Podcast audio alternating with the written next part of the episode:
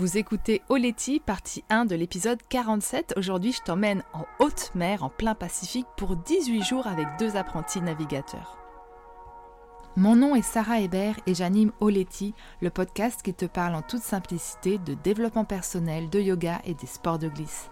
Oleti, ça signifie merci en Jéhu, un des 28 dialectes de la Nouvelle-Calédonie, l'île dont je suis originaire.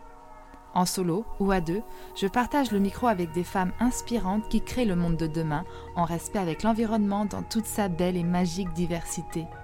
Mon but avec Oletti est de te donner les outils qu'il te faut pour aller à l'essentiel et vivre ta vie de sirène.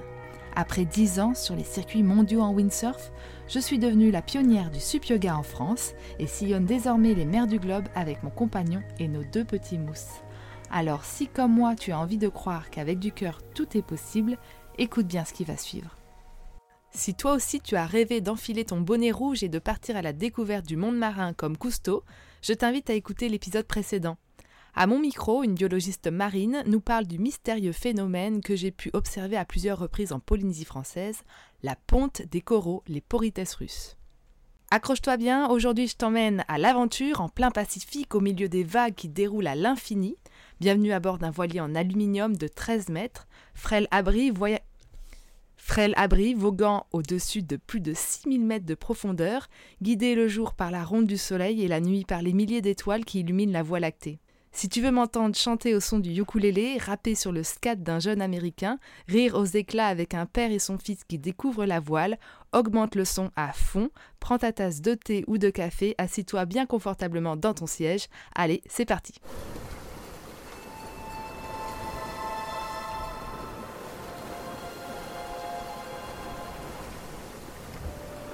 Vous entendez le bruit? C'est le bruit d'un bateau, d'un bateau qui file dans la nuit au large de l'île de Raiatea en Polynésie française. Je me trouve à bord de ce bateau alors que trois équipiers dorment et que je gère mon quart sous la voie lactée.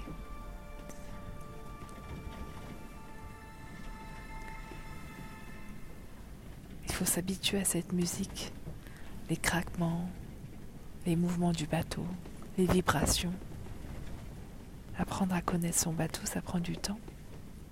Et ce soir, je fais la connaissance avec Ubi, le voilier avec lequel je navigue depuis quelques semaines, sur lequel j'apprends à Brie, une Californienne qui vient de l'acheter, à naviguer, et avec lequel je vais danser cette valse pendant 15 à 20 jours pour traverser le Pacifique, de Raiatea jusqu'à Hawaï.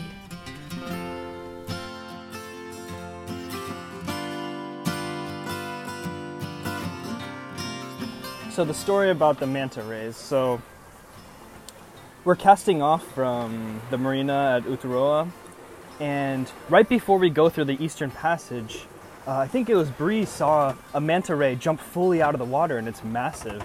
And um, so Sarah says, "Okay, um, we've waited one week for this. We can wait one hour longer." And so we stop the motor. You know, we we get the snorkels very quickly and jump in the water. And the water is totally alive in this passage. There's all these fish, and there's you saw a barracuda, and there was a shark at the bottom.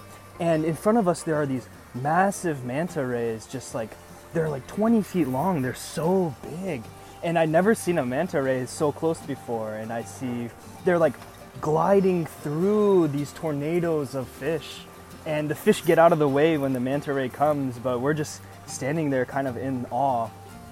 And um, I see the underside of a manta ray for the first time, and it has like these eight big black gills, and it's like it's kind of weird and creepy. But then um, and sorry if this is getting long, but uh, Sarah Sarah gets close to a fishing boat, and the fishing boat is gesturing to Sarah, and I don't really know what's going on. I don't speak French, and I'm just in, I'm just captured by the manta ray. But Sarah's like, okay, time to go. If you can, crawl to the ubi, and we crawl to the ubi as fast as we can, and we get on the ubi, and Bree is ready with the ubi. She's coming towards us, and um, we barely get out of the way of the, the Apetahi Express, which is coming through the passage, because we're, we're snorkeling in the middle of the passage. It's a ferry. Yeah. it, it's a big ferry and it's coming right through the passage because we're just like snorkeling in the passage. So, yeah, it was it was beautiful. It was amazing. It was a really good way to start the trip. It was good luck.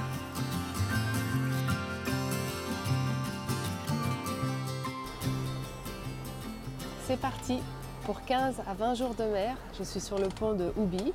Il fait beau, il fait chaud, il n'y a pas de vent, nous sommes au moteur et sous grand voile haute. Et derrière moi, l'île de Rayatea qui disparaît petit à petit avec l'île de Taha toujours à ma gauche en euh, port board, j'allais dire, en bâbord. Euh, à bord de Ubi, un magnifique voilier en aluminium, un OVNI 43.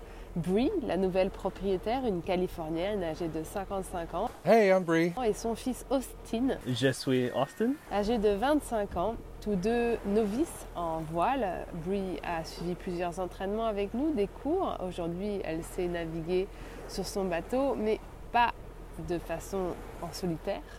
Et Austin, lui, a fait euh, trois navigations avec moi, plus la navigation de nuit. Comme vous l'entendez, je suis malade. Les enfants m'ont donné un petit rhume. Euh, du coup, euh, eh ben, c'est pas grave. hein, je suis un petit peu. Là, ça va mieux, mais ces derniers jours, j'étais un petit peu KO. On est parti pour euh, 2380 milles nautiques entre l'île de Raiatea en Polynésie française et l'île de Maui à Hawaï.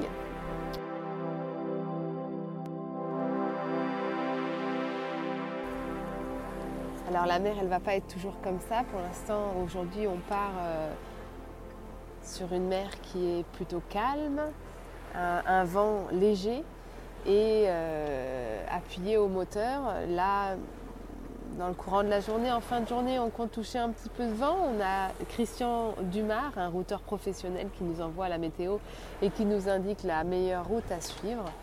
Et, euh, et ça va être du près, ça veut dire qu'on remonte au vent pour aller jusqu'à Hawaï sans tirer de bord. hein. On serre le vent, petit près, voilà.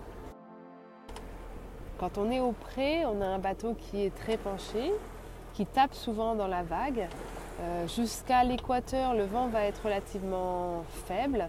Et par contre, euh, une fois qu'on aura passé la zone intertropicale, là où les vents changent, le poteau noir, on appelle ça une période de transition où les deux régimes de vent, ceux de l'hémisphère nord et ceux de l'hémisphère sud, se rencontrent. On a euh, une zone noire où euh, il n'y a souvent pas de vent, des gros grains, des grains qui passent avec gros- ces gros nuages chargés de pluie qui font soit monter le vent, soit diminuer le vent. Donc c'est un peu euh, difficile de naviguer dans cette zone-là. Là, elle semble être pas très forte, euh, pas très épaisse, donc elle devrait être plutôt simple à passer. Et puis derrière, on attaque dans des conditions plus musclées, souvent une houle plus importante, un vent euh, soutenu, euh, 20, 25, voire 30 nœuds pour rejoindre euh, Hawaï. Suite à la navigation de nuit qui a été euh, très impressionnante pour mon équipage, ils étaient tous malades. Euh, le bateau a beaucoup secoué. hein. Il y avait vraiment de la mer, il y avait euh, 3 mètres de houle, 20, euh, 20 nœuds et 30 nœuds dans les grains. Euh, j'ai vraiment réfléchi et j'ai décidé de débarquer euh, la euh, copine du fils qui s'appelle Dina, qui est très enthousiaste, mais n'ayant jamais fait de voile, c'était quand même un baptême du feu pour elle de traverser le Pacifique. Et en attendant, c'est donc une transpacifique que je m'apprête à faire avec Brie et Austin, une transpac A3 avec deux apprentis navigateurs. Je vais pouvoir leur montrer euh, comment on navigue au large, toutes les astuces pour faire ses quarts, gérer un bateau au large, gérer ses vivres, gérer son eau, gérer son énergie, gérer son gasoil, gérer son sommeil, euh, faire sa route, surveiller la météo, apprendre les nuages, regarder les étoiles. Euh, J'ai très hâte, je suis très heureuse de partager ça avec des curieux, des curieux qui ont encore beaucoup à apprendre. Ça a été super dur de quitter ma petite famille tout à l'heure et surtout mes deux jeunes enfants. Mais euh, ça me manque euh, d'être euh, au large et je suis contente de repartir à l'aventure.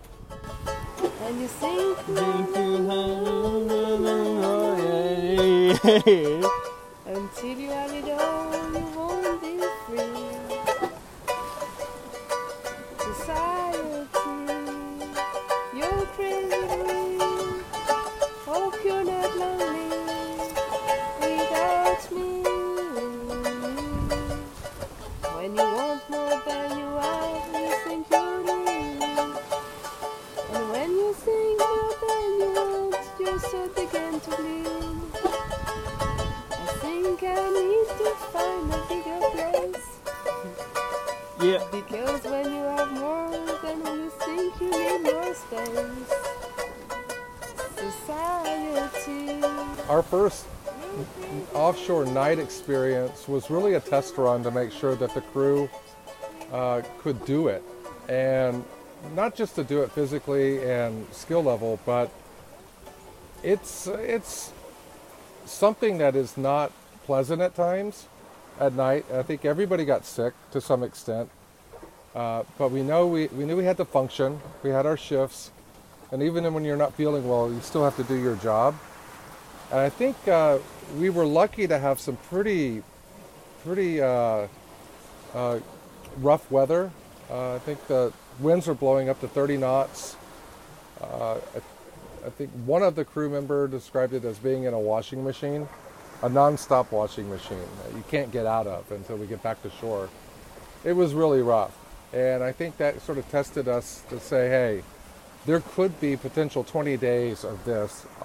Are we, even if we think we can do it, do we really want to do it? I had some doubts. I think there was, uh, I never get seasick. I haven't gotten seasick in a long time, and I, I've been on boats all my life. I've been in rough oceans uh, a lot. I've never been seasick before. Uh, I got a little seasick. That combined with just the, the knowing that you've got things to do and people are depending on you, there was a, a moment of doubt. It was like, yeah, should I really be doing this or not? But luckily, I kind of overcame that. And the next morning, everything was fine again. I would say four or five years ago, I had an idea to start sailing. Um, it was a naive notion of doing a lot of single handed sailing uh, in various places in the world. Saw a lot of YouTube videos. Uh, thought, oh, well, this can't be too hard. There's so many people doing it. Um, during the beginning of uh, COVID, I quit my job and decided, hey, I'm gonna, I'm gonna buy a boat and actually make this thing happen. Uh, I found the boat that I really wanted. Uh, it was uh, uh, a monohull uh, aluminum boat. It was everything I wanted in a boat, and it was somewhat affordable. So I decided to go take a look at it and buy it.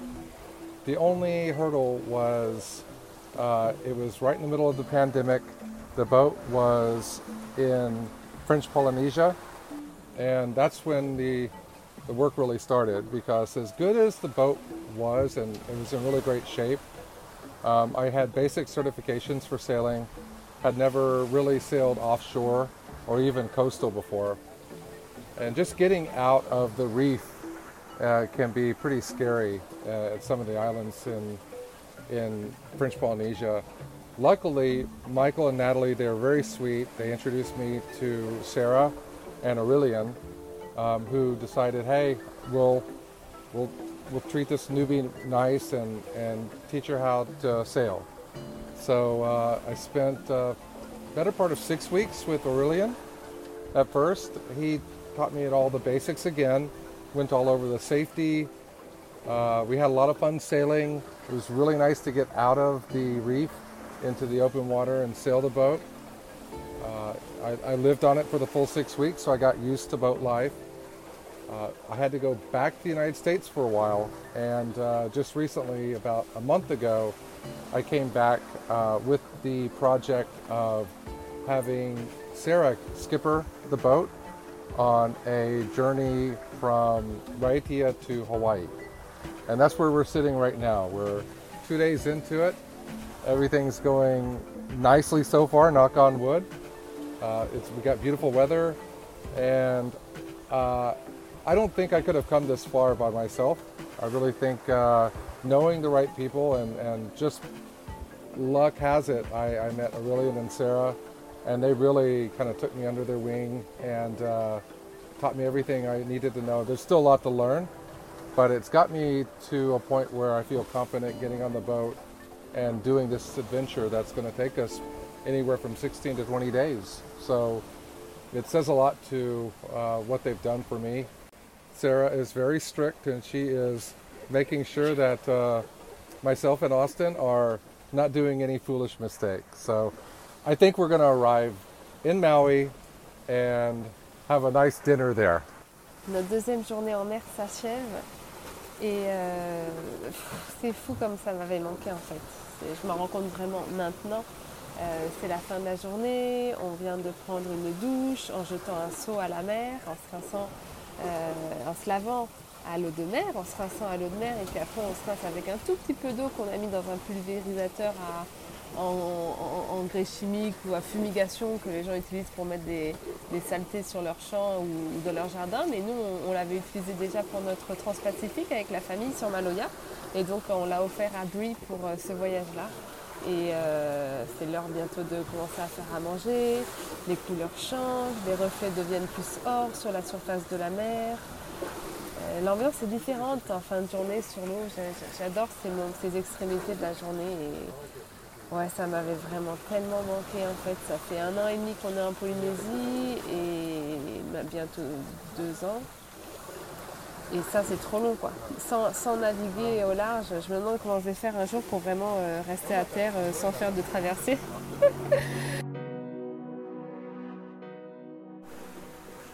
c'est la fin de cette troisième journée. Ce matin, on a eu la chance de se réveiller avec les dauphins. C'était magnifique. Il y en avait partout autour du bateau, c'était vraiment trop chouette. Et euh, ce soir, euh, un nouveau challenge arrive. On a un petit peu des problèmes avec euh, le chargement de nos batteries. Et ben forcément, comme c'est pas mon bateau, il faut que je m'adapte et je comprenne comment économiser l'énergie et en produire au maximum. On n'a que des panneaux solaires sur Ubi. Et forcément, la nuit, ce qui consomme le plus, même en journée, en navigation, c'est le pilote automatique. Donc euh, j'ai encore quelques idées. Et puis au fur et à mesure, j'apprends à mieux connaître le bateau. Euh, j'étais un peu inquiète hier soir, enfin cette nuit, en me disant mais on va se retrouver à devoir barrer euh, une partie de la nuit pour ne pas allumer trop le moteur.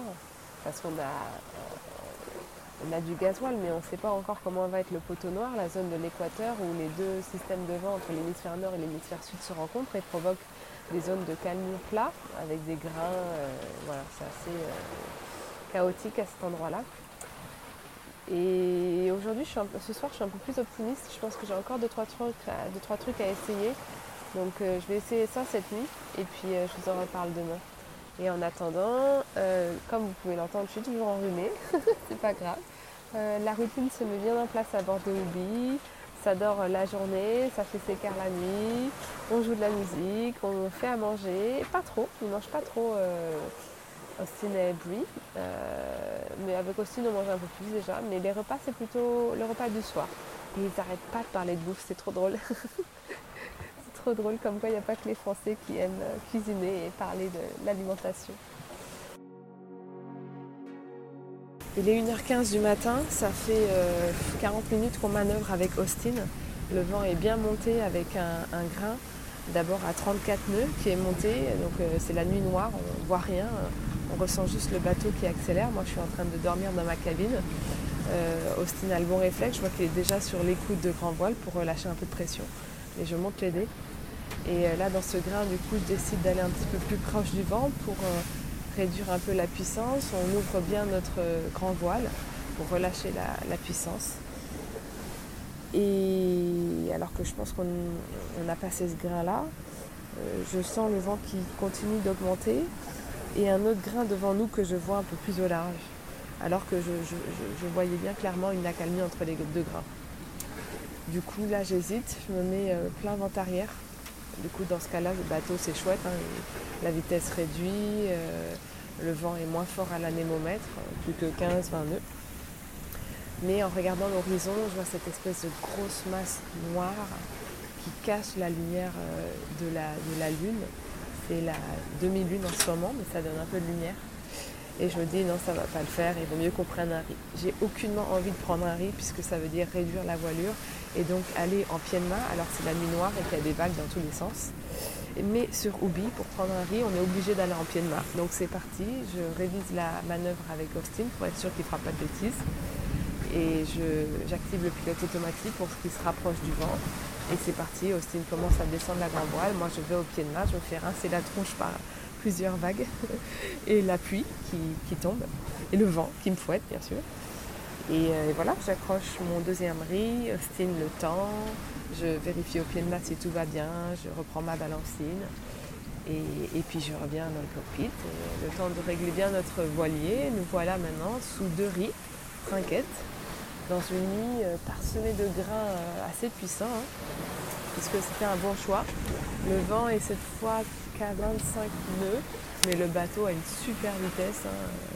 Il est entre 6, 7 nœuds, voire 8 nœuds, mais là le vent est en train de tomber, donc on redescend à 6 nœuds. Mais euh, ouais, je pense que les gens qui font pas de bateau, ils s'imaginent pas du tout ce qu'on peut vivre en mer.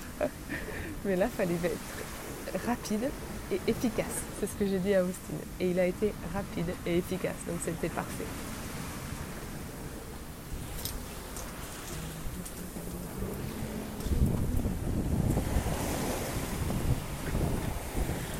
Déjà, le bruit de la mer a changé. Je voulais enregistrer tout à l'heure, euh, il y a 10 minutes, hein, le bazar que ça faisait. On entendait les voiles un peu claquer, fouetter, euh, la pluie, les vagues.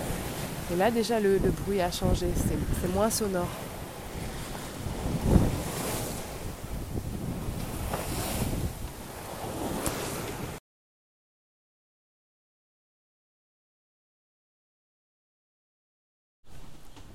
Jour 5 aujourd'hui. Euh, la nuit a été encore très très mouvementée. J'ai pas beaucoup dormi parce qu'en fait, euh, il y a bien Austin et Brie qui assurent euh, des quarts. On est trois à surveiller la nuit de façon alternative. D'abord, il y en a un qui, enfin moi je commence avec les trois premières heures.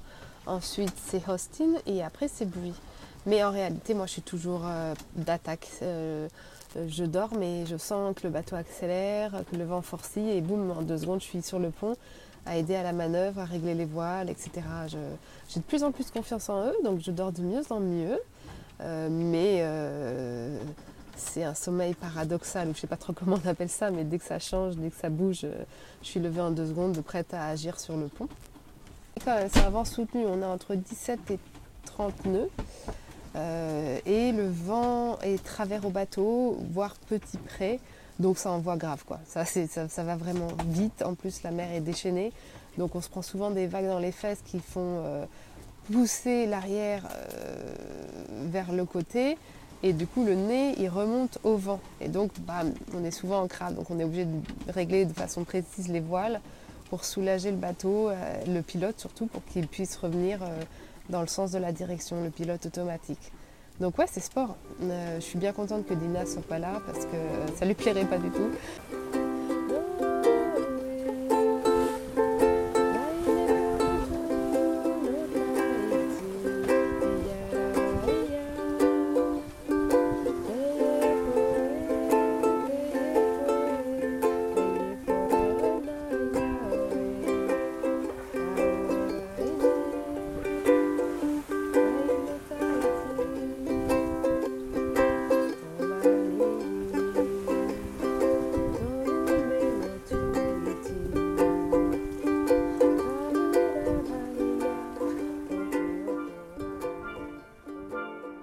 Si tu as écouté l'épisode jusqu'ici, c'est certainement parce que tu l'as bien aimé.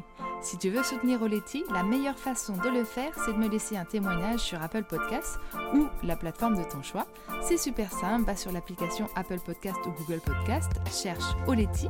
Une fois que tu as trouvé le podcast dans la liste, clique sur s'abonner, puis glisse tout en bas jusqu'à la rubrique évaluation et avis tu vas pouvoir m'écrire un petit mot et me donner tes étoiles, 5 de préférence parce que bon bah mon travail le mérite bien, non? Dis-moi aussi pourquoi t'écoutes Oleti, quel impact a ce podcast sur ta vie? Merci d'avoir pris le temps de faire cette dédicace, c'est des gens comme toi qui font que l'émission continue. Bisous, à la semaine prochaine